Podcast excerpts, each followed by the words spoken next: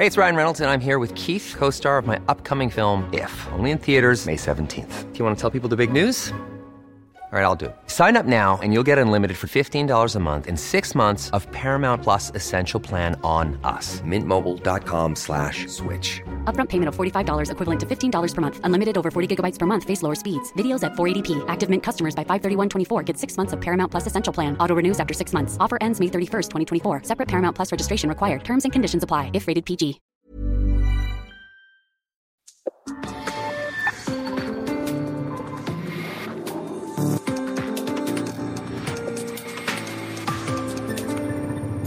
República H, con Alejandro Cacho. Y la prensa conservadora. Entonces no hay, así lo sostengo categóricamente, ningún problema de rediseño en el manejo del espacio aéreo. Al contrario, por eso se quedaron enojadísimos. Y ahora vuelven con lo del rediseño del espacio aéreo, que les mando a decir, con todo respeto, pues que se vayan con su cuento a otro lado. De o sea que según López Obrador, todos los incidentes graves entre aviones a punto de aterrizar o de despegar en el Aeropuerto Internacional de la Ciudad de México son un invento de sus adversarios, son una campaña de los neoliberales, son un instrumento de los corruptos. Así dijo López Obrador y dice que ahora no solamente es un invento, sino que ahora está mejor, que eso nunca pasó y descartó que vaya a haber un replanteamiento del espacio aéreo y aseguró que es una maniobra, le digo, de los corruptos que rechazan la transformación. Así López Obrador, así rechaza la realidad con la mano en la cintura. Él tiene su realidad paralela. Bienvenidos a República H en este martes 10 de mayo de 2022. Yo soy Alejandro Cacho y le agradezco que nos acompañe y aprovecho para desear un feliz Día de las Madres a todas las madres que ven eh, la señal de Heraldo Televisión, a todas las madres de mis compañeros que están aquí trabajando para ustedes, a todas las madres eh, presentes, por supuesto, ojalá estén rodeadas de sus más queridos, muy apapachadas, muy queridas eh, y conscientes y que les hagan saber y sentir lo importantes que son para todos nosotros. Y también un recuerdo amoroso y eterno para aquellas madres ausentes, aquellas madres que ya no están. Un abrazo y un beso donde quiera que se encuentren. Gracias por escucharnos a través de la cadena de Heraldo Radio, la cadena nacional más eh, grande en el país, en presencia eh, en los 32 entidades de la República Mexicana y también en los Estados Unidos, en el sur de Estados Unidos, en California, en Texas, en Illinois, en Georgia, en Florida. Gracias por escucharnos, gracias por vernos también por la televisión, Heraldo Televisión, eh, a través de Now Media en los Estados Unidos y a través del 151 de Easy a nivel nacional y 161 de Sky también a nivel nacional. Les recuerdo que tenemos un WhatsApp, un teléfono para estar en contacto con ustedes, un, un mensaje a través del 56 2410 4710. 56 2410 4710. Así que Bienvenidos nuevamente. Esto es República H y comenzamos.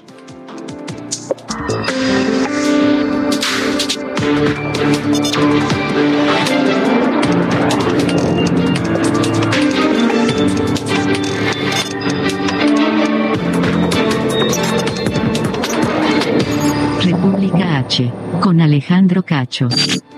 Bueno, ya escuchó, ya escuchó usted a López Obrador diciendo que es un invento eso de los incidentes donde estuvieron a punto de chocar o de manera muy cerca aviones que despegaban o aterrizaban en el aeropuerto internacional de la Ciudad de México, que es un invento de los corruptos, una maniobra de sus adversarios, una campaña en contra de la transformación, pero mientras el presidente dice que eso es una campaña, pues la verdad es que las autoridades eh, responsables sí están haciendo algo, están trabajando para que esto se repita. La Secretaría de Gobernación informó hoy que autoridades aeroportuarias y aerolíneas enviarán todos los vuelos charter y de carga que se llevan a cabo eh, en el aeropuerto de la Ciudad de México al Felipe Ángeles. Eso ya lo sabíamos, eso ya lo habían dicho. El plan iniciará en una primera etapa el 15 de agosto y la segunda el 15 de septiembre. Aquellas aerolíneas que operan en el Aeropuerto Internacional de la Ciudad de México y que tengan adeudos aeroportuarios, combustible, impuestos, derechos, deberán migrar a otra terminal aérea. Los aerolíneas que deban, insisto, impuestos, que deban derechos, que deban combustible, tendrán que operar desde otra aerolínea, según informa la Secretaría de Gobernación esta, esta tarde a través de un comunicado. Y precisamente para hablarnos de los problemas que enfrentan los pilotos por este rediseño, eh, está con nosotros esta noche el secretario general de la Asociación Sindical de Pilotos Aviadores, ASPA, el capitán piloto aviador Humberto Gual Ángeles, a quien saludo, capitán. Gracias por estar con nosotros. Buenas noches. Muy buenas noches, Alejandro. Un fuerte saludo a ti, a todo el auditorio y aquí dispuesto a platicar de estos temas que de, interés nacional. Sí, muchas gracias, porque pues ahora resulta que, que eso que vimos en distintos videos el fin de semana y que ustedes han visto, reportado o vivido en carne propia aproximaciones eh, peligrosas entre aeronaves, eh, tiempos de espera demasiado prolongados sobrevolando la Ciudad de México en espera de, aterrizar, eh, tiempos también prolongados para despegar del aeropuerto, eh, un eh, importante incremento en el porcentaje de aterrizajes abortados, aterrizajes fallidos por situaciones riesgosas. Ahora resulta que todo eso es una campaña en contra del gobierno, capitán. Mira, eh, Alejandro, eh, me gustaría partir del origen, de dónde viene, se suscita esta información. Toda esta situación detona con un comunicado, como lo recordarás, eh, hecho por la Federación de la, Federación Internacional de Pilotos de Aviación, la cual nosotros como ASPA somos parte integrante e inclusive, e inclusive formamos parte del comité ejecutivo de, de esta federación. Esta viene, viene muy extensa, pero lo podemos resumir en los trabajos que hoy en día estamos haciendo, que es a través de tres ejes. Primero es el del combustible y el espacio aéreo. Nosotros hemos ya eh, señalado varias acciones. El segundo tema es la fraseología y el tercer tema es el sistema de reportes. En ese sentido, hemos trabajado desde la semana pasada eh, estoy trabajando con la Secretaría de Comunicaciones y Transportes, junto con la Canaero, la YATA, CENEAM, AFAC, y habemos muchos eh, organismos integrando, integrando estas mesas de seguridad, como les hemos llamado. En este sentido, Hemos, el día de mañana tenemos ya las primeras mesas especialistas de trabajo acabo de colgar no hace muchos minutos con la contraparte, una parte importante de Estados Unidos, eh, de las líneas americanas, que forma parte de la de la, de la parte importante, el, el, German, la, la, silla ejecutiva más grande de las cuestiones de fraseología. Y vamos a empezar a hacer una, un tema eh, de, reuniones junto con los controladores para mitigar uno de los problemas. La otra parte hemos solicitado junto con CENEAM y ahora sí con los controladores más expertos, que tenemos unos excelentes eh, controladores, déjame decirle, tenemos unos muy buenos controladores eh, en México, pero abiertamente lo tengo que decir, porque no se trata de, ocultar el sol con un dedo. El anterior director de CENEAM traía una agenda eh, personal y sacó a esta, al, personal más calificado del área más crítica, que es el Valle de México, lo mandó a otro lado. Ahora nuestro amigo y compañero Ricardo, acabo de tener comunicaciones también con él, él ya los vuelve a integrar para darle capacitación, supervisión y seguimiento. También en este mismo sentido, vamos a hablar de nuevo con NAPBLUE, tanto los controladores como los operadores y ellos mismos.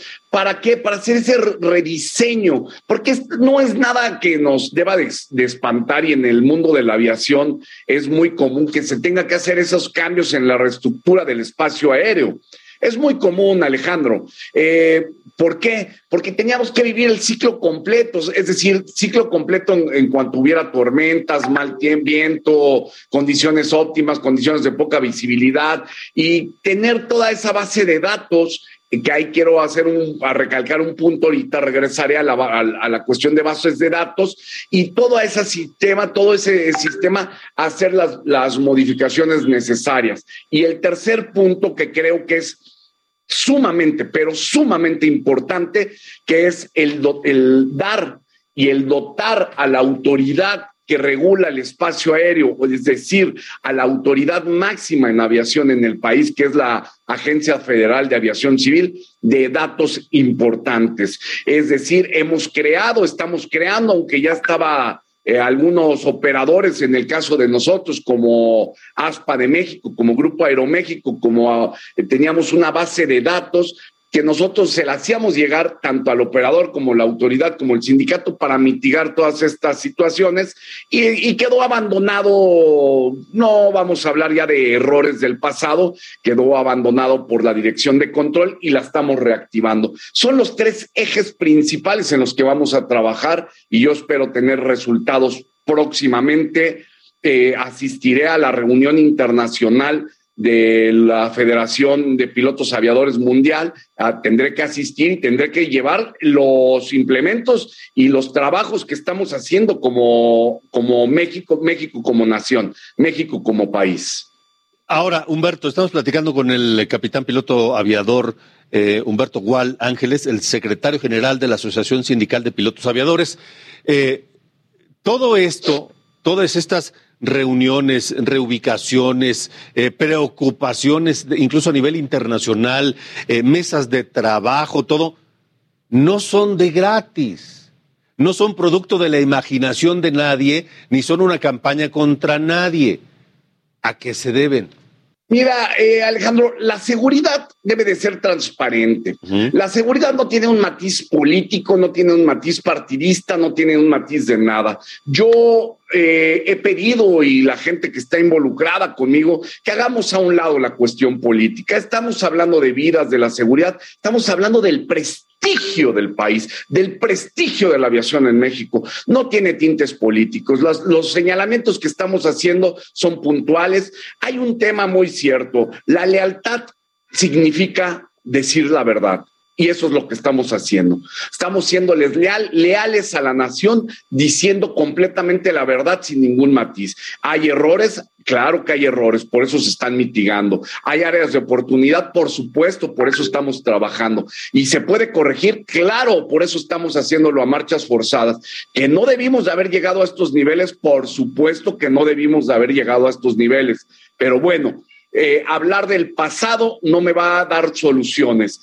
Tengo que reconocer que vivíamos en un estado no, no óptimo, pero estamos en el camino correcto para corregirlo. Entonces, ustedes como, eh, como gremio, como pilotos aviadores, eh, están, están, están ya, no, digo, me queda claro que están trabajando, pero están conformes con las medidas que se están tomando en los últimos días y horas respecto de este problema, tanto por parte de la autoridad como por parte, por ejemplo, de los, eh, de los eh, controladores aéreos, que, por cierto, tampoco ellos fueron convocados a la reunión de ayer a gobernación.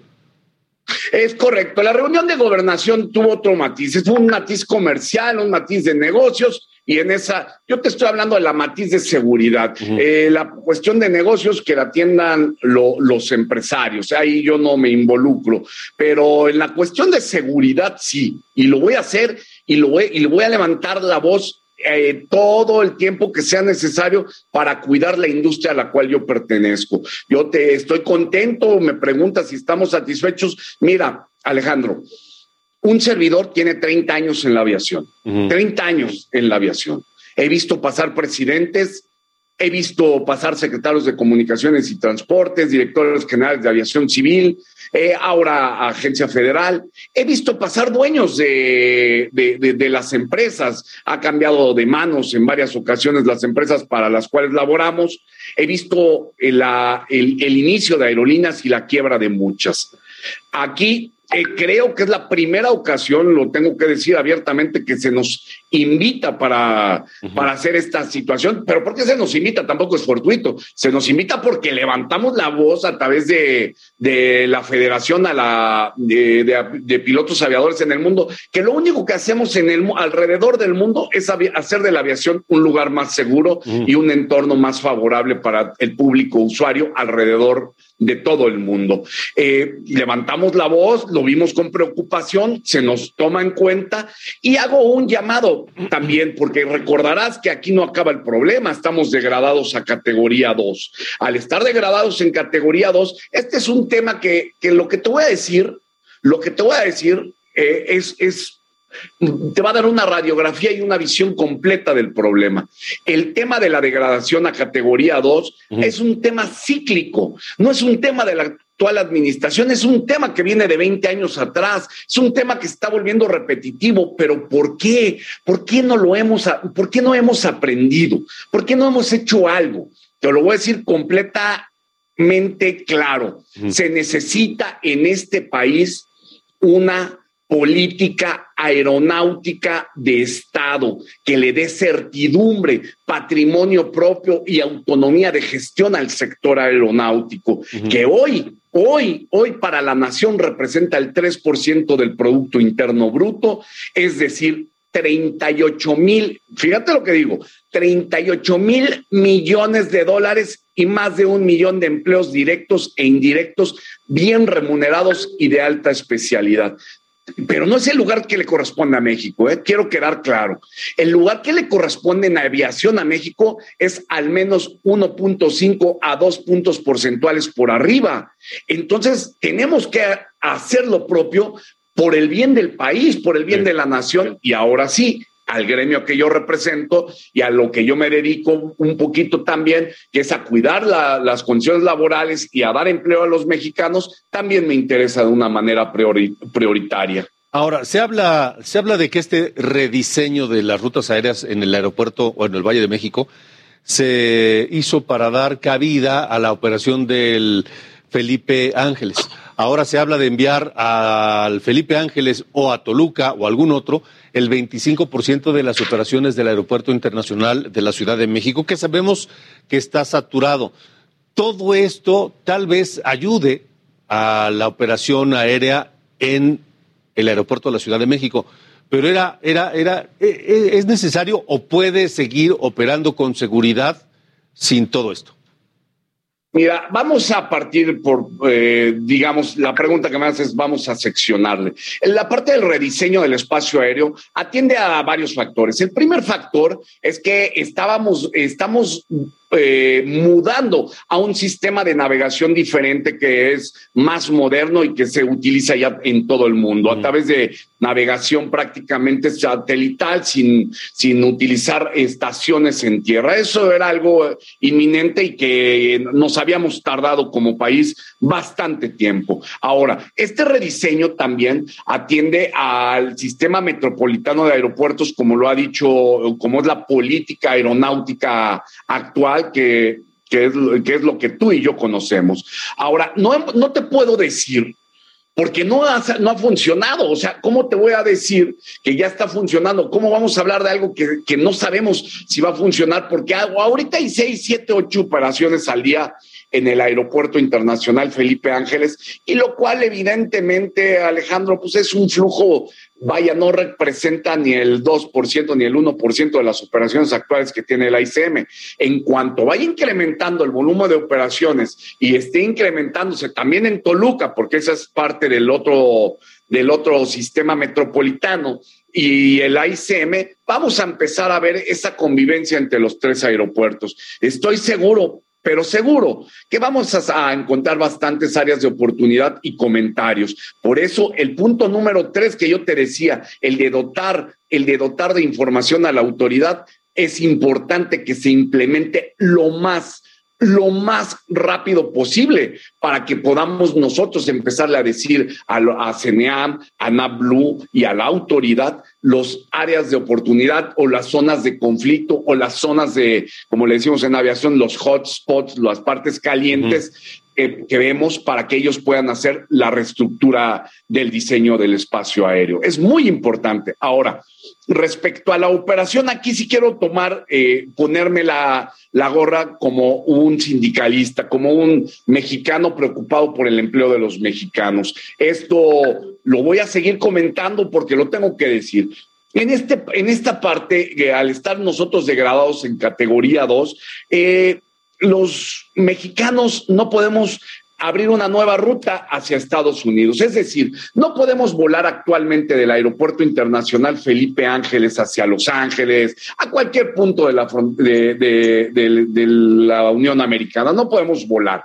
¿Quiénes sí podrían volar? Las aerolíneas americanas hacia México, las cuales ocupan el 70% del tráfico entre los dos países. Pero aparte de todo, los empresarios mexicanos han hecho un gran esfuerzo y no nada más hablo de Grupo Aeroméxico, hablo de todas las aerolíneas, de Viva Aerobús, de Volaris, de absolutamente todas, han hecho un gran esfuerzo económico, han hecho un gran esfuerzo, han tenido la confianza en sus trabajadores mexicanos, han tenido la, confianza en la nación para que para hacer esta inversión tan fuerte. Y hoy todos estos aviones que tenemos, que han traído, que han comprado, que déjame decirte que México ocupa de los lugares más altos en el mundo de flota moderna.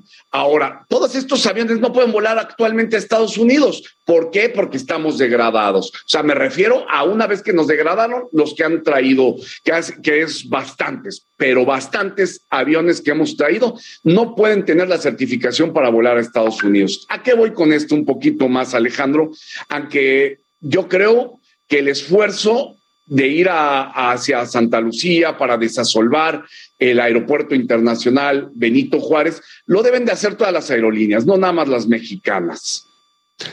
Bueno, pues eh, capitán, estaremos muy atentos del desarrollo de los eh, acontecimientos eh, y como, como dijiste al principio, esto es un, asunto que debe ser una política de Estado, pero además basada en, en hechos, en datos, en técnica y en tecnología y no en política como parece que muchos lo están viendo.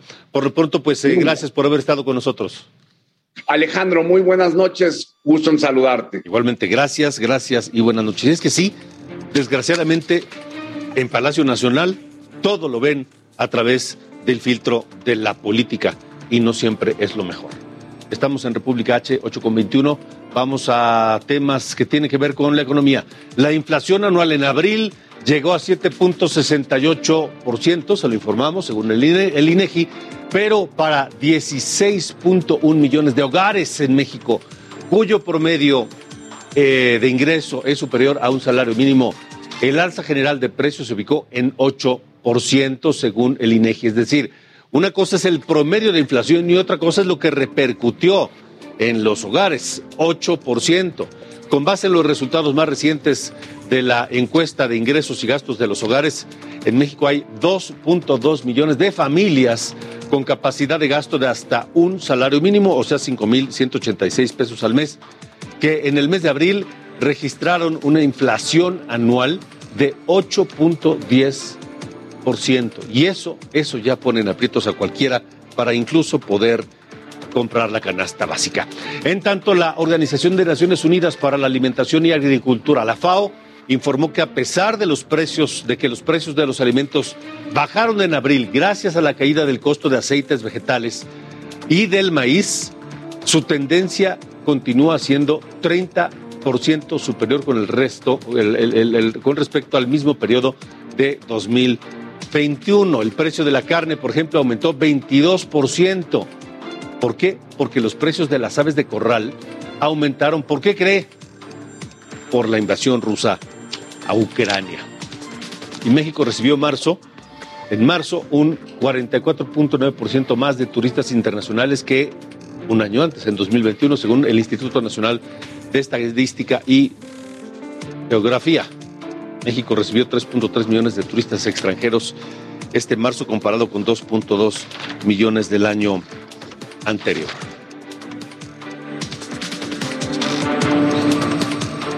Vamos a más información. La Comisión Nacional del Agua informó que continuará la onda de calor sobre el territorio nacional con temperaturas de hasta 45 grados. Vaya calor que se está sintiendo en el país. 45 grados en 12 entidades. Los estados con temperaturas que estarán entre 45 y 40 grados son Campeche, Guerrero, Jalisco, Michoacán, Morelos, Nayarit, Oaxaca, Sinaloa, Tabasco, Veracruz, Yucatán y el sur de Sonora. En la Ciudad de México, Protección Civil pronostica una radiación UV alta y un ambiente muy caluroso para la capital de la República. Y en Chihuahua, el termómetro, el termómetro alcanzó 42 grados Celsius.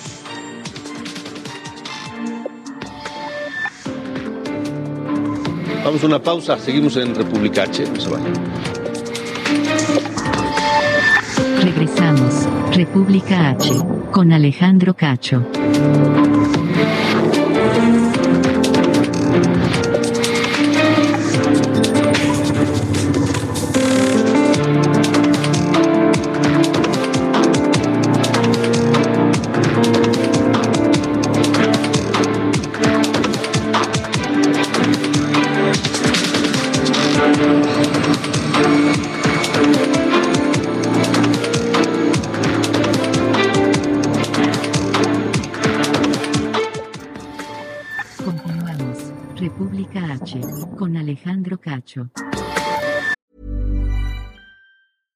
Sandra, and I'm just the professional your small business was looking for. But you didn't hire me because you didn't use LinkedIn jobs. LinkedIn has professionals you can't find anywhere else, including those who aren't actively looking for a new job but might be open to the perfect role, like me. In a given month, over 70% of LinkedIn users don't visit other leading job sites. So if you're not looking on LinkedIn, you'll miss out on great candidates like Sandra. Start hiring professionals like a professional. Post your free job on linkedin.com/people today. Con Alejandro Cacho. Panorama COVID en República H. 8.30 de la noche continuamos en República H. Ojo, el director de la Organización Mundial de la Salud, Tedros Adhanom, avisó, dijo, informó, recalcó alertó, informó, aseguró que la pandemia por COVID no ha terminado. Pidió a todos los países aumentar la vacunación. Recordó que las subvariantes del virus se están transmitiendo más fácilmente y los aumentos se muestran en más de 50 países. No importa lo que digan las autoridades en México, no importa lo que diga López Gatel, no le haga caso que ya hemos visto que ha sido un fracaso su trabajo al frente del combate a la pandemia. Escuche mejor a Tedros Adhanom, el director de la Organización Mundial de la Salud. Esta pandemia no ha terminado y necesitamos que todos los líderes den un paso adelante para aumentar la inmunidad de la población y trabajar colectivamente para obtener pruebas, tratamientos y vacunas para las poblaciones. La vacunación es la mejor manera de salvar vidas, proteger a la comunidad y los sistemas de salud y minimizar casos de condición post-COVID o COVID largo.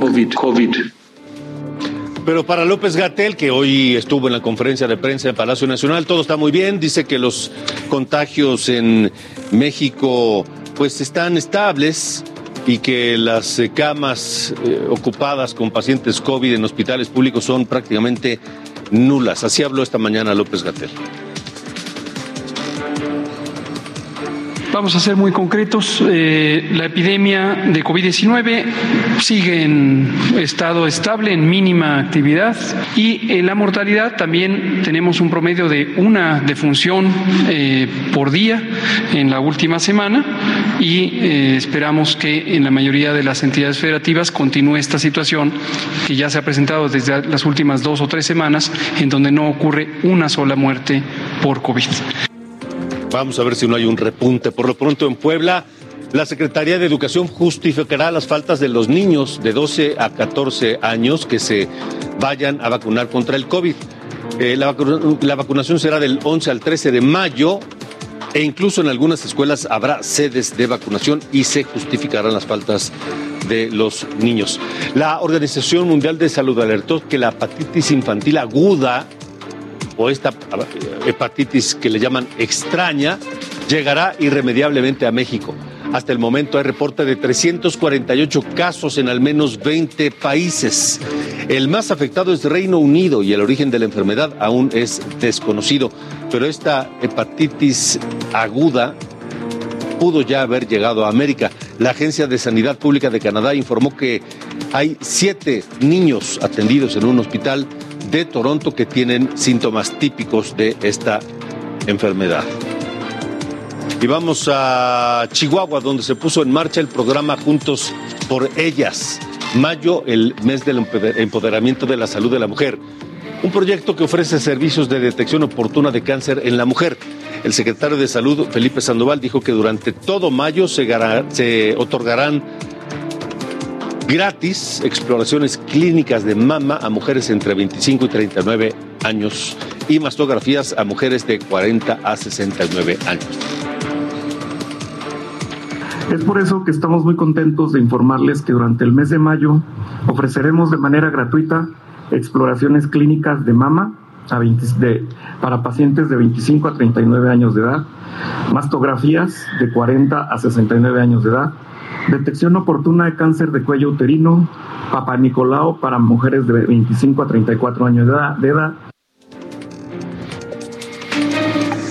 Bueno, el gobierno de México firmó un convenio con Cuba, ya sabe, lo anunció López Obrador luego de su viaje por La Habana y dijo que contratará México a 500 médicos cubanos para reforzar el sistema de salud, pero todos creo, todos conocemos un médico mexicano que no encuentra empleo. Sabemos que durante el combate a la pandemia se contrataron muchos médicos y luego se les despidió. Entonces, ¿cuál es la necesidad? Preguntaba yo anoche aquí en este mismo espacio cuál es la necesidad de contratar médicos cubanos y traerlos para acá. Yo le quiero agradecer hoy al médico internista Juan Eduardo Bones, Bones del eh, ISTE que nos eh, acompañe hoy, porque él viviendo en carne propia la atención de la salud pública, tiene, me parece, datos y testimonios muy importantes. Doctor, gracias por estar con nosotros. Buenas noches. Hola Alejandro, buenas noches. Soy médico cirujano. Médico cirujano, gracias doctor. Este, ¿hace falta traer médicos de fuera porque aquí no hay? No, sabes, lo que falta es reforzar medidas de seguridad. Estaba yo leyendo la nota que, o la justificación que, dio el presidente, diciendo que son para lugares en los cuales los médicos mexicanos no queremos ir. Dime tú si algún médico o alguna persona eh, quiere salir de su estado a exponerse a un lugar eh, peligroso, como es la mayoría de, de las tierras, este, y no me dejarán mentir mis compañeros médicos, todos los que, los que ya estamos del otro lado, los que ya estamos titulados, hicimos un servicio social en donde si te vas a zonas muy lejanas, donde te expones mucho a la inseguridad y sobre todo a las compañeras médicos. Entonces, en este caso no es que no haya médicos, médicos hay muchísimos, sí. Lo que pasa es que no hay medidas de seguridad para y de protección para ellos, independientemente del salario, claro. Eh, eh, recuerdo que para la pandemia se contrató a personal médico de enfermería de manera eh, urgente y, luego entiendo a muchos de ellos ya no se les siguió dando empleo y tuvieron que regresar pues al desempleo. Sí, desgraciadamente pasó con la abrumadora mayoría de mis compañeros, desgraciadamente. Este, y bueno, aquí no podemos culpar al instituto. El instituto siempre nos ha dado todas las facilidades. Esto ya es de nivel federal. Sí, ya, ya de que el, gobierno o el INSABI en este caso ya nos dio los recursos para poder seguir eh, pagando eh, a todos mis compañeros. Desgraciadamente sí se les, se les dio las gracias de una manera muy, muy fea. Eh, ya empezando una quincena, llevando dos días laborando y que desgraciadamente no se les pudiera pagar. A muy pocos se les ha logrado reubicar, desgraciadamente. Eh, pero sí, esto ha sido un mal manejo a nivel federal, desgraciadamente. O sea, hay médicos mexicanos capacitados, valiosos, que están en el desempleo porque no los sostiene. Y la única forma de, de mantenerlos en el sistema es enviándolos a lugares peligrosos sin las garantías necesarias. Es correcto. Y para subsanar eso. Para subsanar eso ahora voltean y traen a médicos de Cuba. Que también, desgraciadamente, no saben a lo que los van a traer. Primero saber si en verdad son médicos titulados, ya que en, la ocasión anterior, cuando trajeron, salió desgraciadamente que, que muchos no cumplían este, con la papelera necesaria, en este caso el título. Eh, independientemente de que a muchos compañeros que estaban en el seguro, que era con los que principalmente les tocaba convivir con, con, con, los médicos cubanos, no se metían realmente al área COVID. ¿Y qué hacían entonces? Están en una salita de espera, tomándose un cafecito, ganando muy bien, eso sí. A eso vinieron. Y luego entiendo que algunos de ellos huyeron y ya no regresaron a Cuba. Eso sí desconozco, pero no es difícil de creer, honestamente. Entonces ahora van a traer a 500 médicos cubanos para ocupar lugares que podrían ser perfectamente ocupados por médicos eh, mexicanos. Y, me parece, estamos platicando con el eh, médico cirujano Juan Eduardo Bones. ¿Bones o Bones? Bones, mejor, por favor. Eh, y, toca un punto muy importante. No conocemos si esos médicos están realmente capacitados, si terminaron la carrera o si, aunque la hayan terminado, realmente tienen las aptitudes y capacidades suficientes para venir a atender a los mexicanos. Porque un médico mexicano no puede eh, ir así nomás a otro país a dedicarse a la medicina. Tiene que eh, pasar una serie de exámenes y a veces eh, actualizaciones y bueno, en fin, es muy complicado. Bastante. Nosotros como, como médicos de primer contacto, simplemente para eso tenemos que estar certificados. Y una, y una recertificación, independientemente del costo del examen, es juntar puntos con congresos que eso solamente no te los van a no te los va a pagar el gobierno. Entonces, que tú traigas a personas de otro país este, que no estés seguro de los conocimientos que ellos traen, que no los certifiques, pues no es justo primero para los médicos nacionales y en segundo tampoco es este justo para la población. Sí, tampoco Aunque no lo quieran pintar de que van a lugares que médicos no quieren. Sí, tampoco es justo para los pacientes porque los pacientes no saben si realmente ese médico tiene la capacidad necesaria para atenderles de lo que sea. Sí, simplemente no es la misma, este, el mismo tipo de medicamentos los que se pueden manejar en México que los que se pueden manejar en Cuba. ¿Cuál, es la, ¿cuál es la, diferencia? ¿En, qué, se diferencia este manejo y, no, no tanto que haya una diferencia de manejos en cuanto a, tratamientos. Al final de cuentas, este, todos nos regimos bajo distintos tipos de, estudios, ¿sí? O, o, de normatividad que nos pide la Secretaría, que no es lo mismo que la que seguramente utilizan en Cuba. Mm. Pero los, medicamentos, digamos, los, las fórmulas son las mismas, quiero pensar.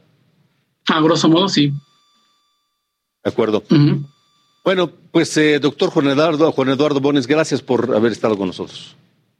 Gracias a usted, Alejandro. Hasta luego, buena noche. Y aún así, vendrán medio millar de médicos cubanos a ocupar el lugar de médicos mexicanos que hoy están en el desempleo. 8 con 41. Esto es República H. Hoy el presidente López Obrador habló en la conferencia mañanera de la Cumbre de las Américas y advirtió que no acudirá a menos que sean invitados Cuba, Nicaragua y Venezuela. Escuche. Si eh, se excluye, si no se invita a todos, va a ir una representación del gobierno de México, pero no iría yo. ¿Quién iría a su representación? Sí, eh, me representaría el canciller, Marcelo. ¿Cuál sería el mensaje? ¿Sería un mensaje de protesta? Sí, porque no quiero que continúe la misma política en América. Vamos a otras cosas. En la zona metropolitana de San Luis Potosí se invertirán casi dos millones de, dos mil millones de pesos, dos mil millones de pesos en obras de infraestructura. Es una cantidad sin precedentes, según informó el gobernador Ricardo Gallardo.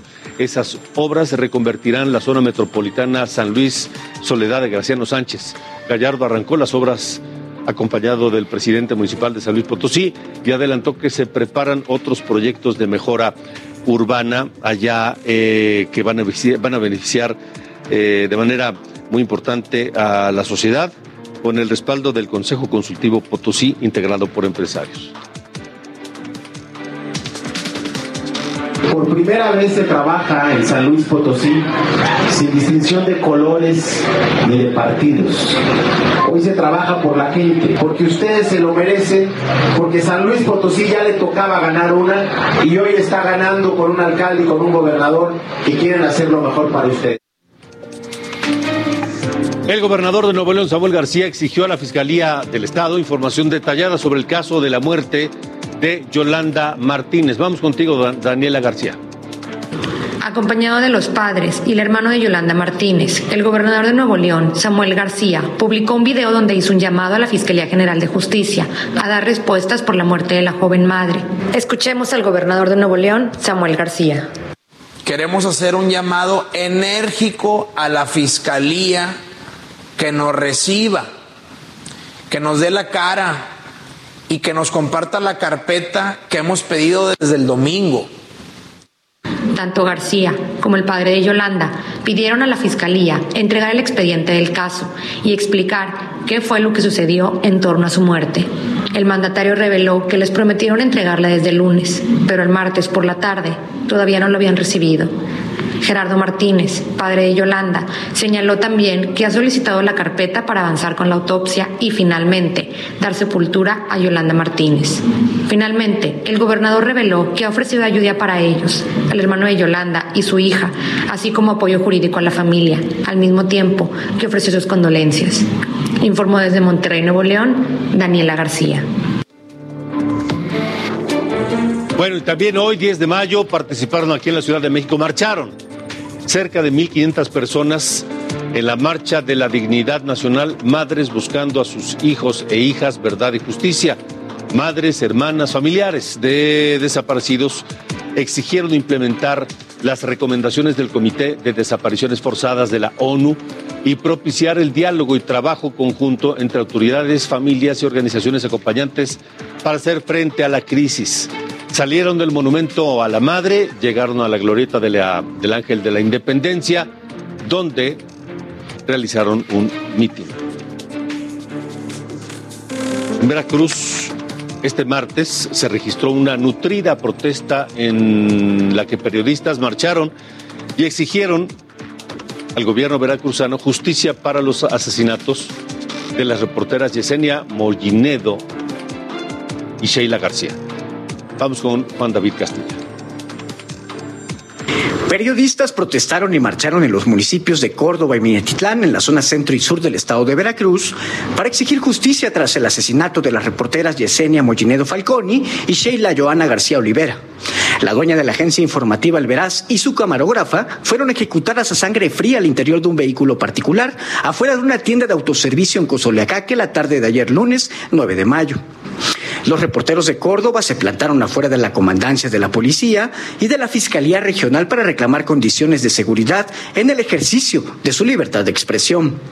Mientras que en Minatitlán, un grupo de comunicadores se manifestó en las instalaciones de la Secretaría de Seguridad Pública para exigir el esclarecimiento del doble crimen de sus compañeras. En este lugar, Ramiro Mollinero denunció públicamente que su hermana Yesenia fue amenazada de muerte desde hace varias semanas para que abandonara la cobertura de información policiaca. También exigió a las autoridades estatales y federales que se investigue a fondo el caso y sobre todo que no se criminalice a las víctimas. Por su parte, el gobernador de Veracruz, Cuitlao García Jiménez, dio a conocer que ya hay avances en las investigaciones por el asesinato de las reporteras.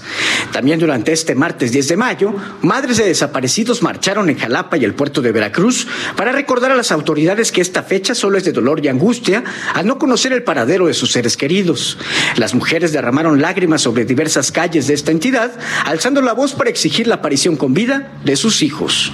Desde el estado de Veracruz, Juan David Castilla, Heraldo Media Group. Bueno, tenemos más información. La Comisión Nacional de los Derechos Humanos lamentó y condenó los asesinatos de las periodistas Yesenia Mollinedo Falconi, directora del portal El Veraz, y Sheila Joana García Olivera, también compañera de ese mismo portal, ocurrido en Cozolacaque, Veracruz. La Comisión Nacional de Derechos Humanos reconoció que ha sido un inicio de año muy lamentable y doloroso por la cantidad de asesinatos de comunicadores y periodistas, pero pues hasta ahí se quedó. Y más con temas de seguridad. La Agencia Antidrogas de Estados Unidos emitió una búsqueda, lanzó una campaña, distribuye pósters con fotografías y distintas cantidades ofrecidas en recompensa por la información que lleve a la captura de los grandes capos del narcotráfico mexicano. Y ahí están en el cartel Rafael Caro Quintero, que es el hombre más buscado por la DEA. Por él se ofrecen 20 millones de dólares de recompensa. Está también Ismael Zambada García, alias El Mayo Zambada, por quien se ofrecen hasta 15 millones de dólares de recompensa a quien dé información que lleve a su captura. Se encuentran también Iván Archibaldo y Jesús Alfredo Guzmán, ambos hijos de Joaquín Guzmán Loera, alias el Chapo Guzmán, ya preso en los Estados Unidos. Por los hijos del Chapo Guzmán, a quien le apodan los Chapitos, se ofrecen 5 millones de dólares por cada uno de ellos. Ahí están eh, estos narcotraficantes, entre algunos otros. Son las 8 con 49, prácticamente 10 para las 9. Vamos a un resumen. Este 10 de mayo, Día de las Madres en México, se registraron manifestaciones desde muy temprana hora en Michoacán, Jalisco, San Luis Potosí y Tamaulipas. Madres, hijas y hermanas de desaparecidos exigieron a las autoridades estatales la búsqueda y aparición de sus familiares. El exgobernador de Nuevo León, Jaime Rodríguez Calderón, el Bronco, fue intervenido quirúrgicamente para retirarle dos tumores. Serán analizados para poder descartar un posible cáncer de colon. El Bronco permaneció dos horas en revisión y luego fue regresado al penal 2 de Apodaca. Una nueva caravana de migrantes salió de Tapachula con rumbo a la Ciudad de México para regularizar su situación y seguir su ruta hacia Estados Unidos. La caravana es conformada por venezolanos, haitianos, cubanos y centroamericanos. Luego de analizar más de 200 granjas avícolas en Coahuila y sacrificar a miles de aves, se constató que la gripe aviar no ha dejado afectaciones en humanos. Así lo informó la Secretaría de Salud del Estado.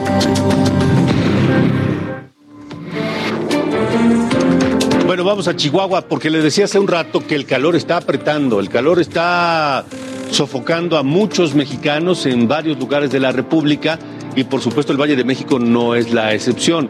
Ya se contempla, se, se lanzó una alerta en 12 entidades, 12 entidades del país, entre ellos la Ciudad de México, para tomar precauciones frente a la ola de calor. No se descartan golpes de calor en varias entidades, en varios estados, sobre todo del sur, sureste y algunos del norte de la República. En Chihuahua, el Chihuahua está el termómetro por arriba de los 42 grados Celsius.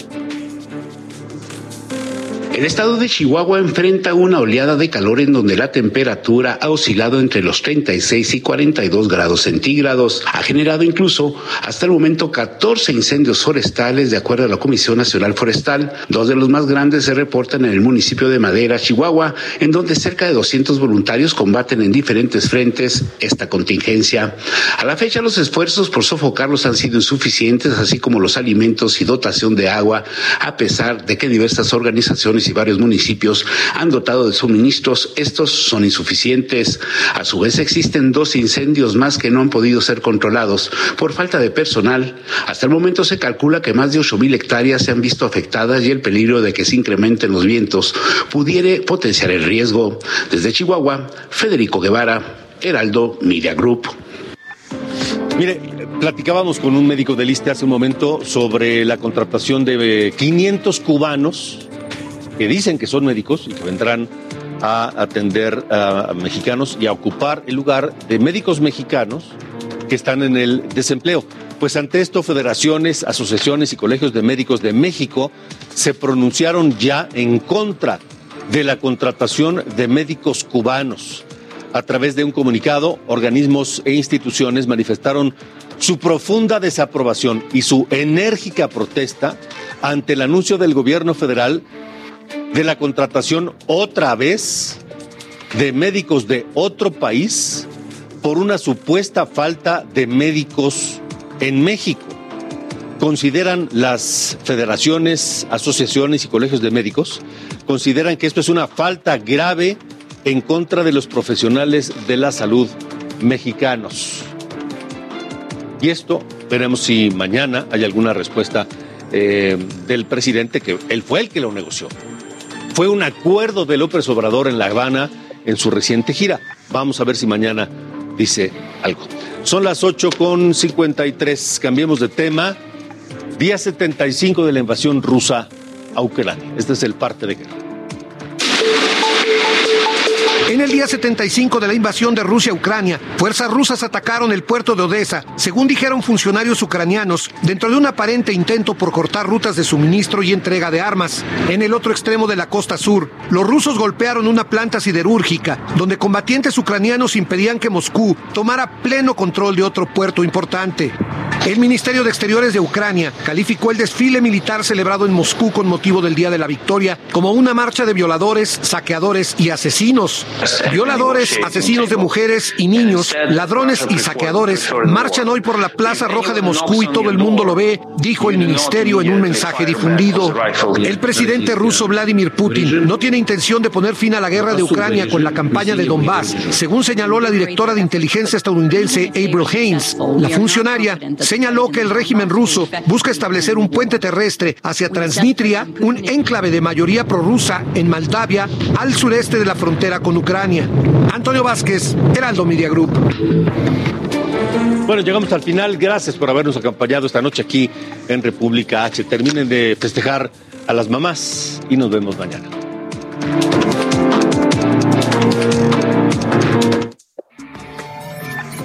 Esto fue República H con Alejandro Cacho. When you make decisions for your company, you look for the no-brainers. If you have a lot of mailing to do, stamps.com is the ultimate no-brainer. Use the stamps.com mobile app to mail everything you need to keep your business running with up to 89% off USPS and UPS. Make the same no-brainer decision as over 1 million other businesses with stamps.com. Use code PROGRAM for a special offer. That's stamps.com, code PROGRAM.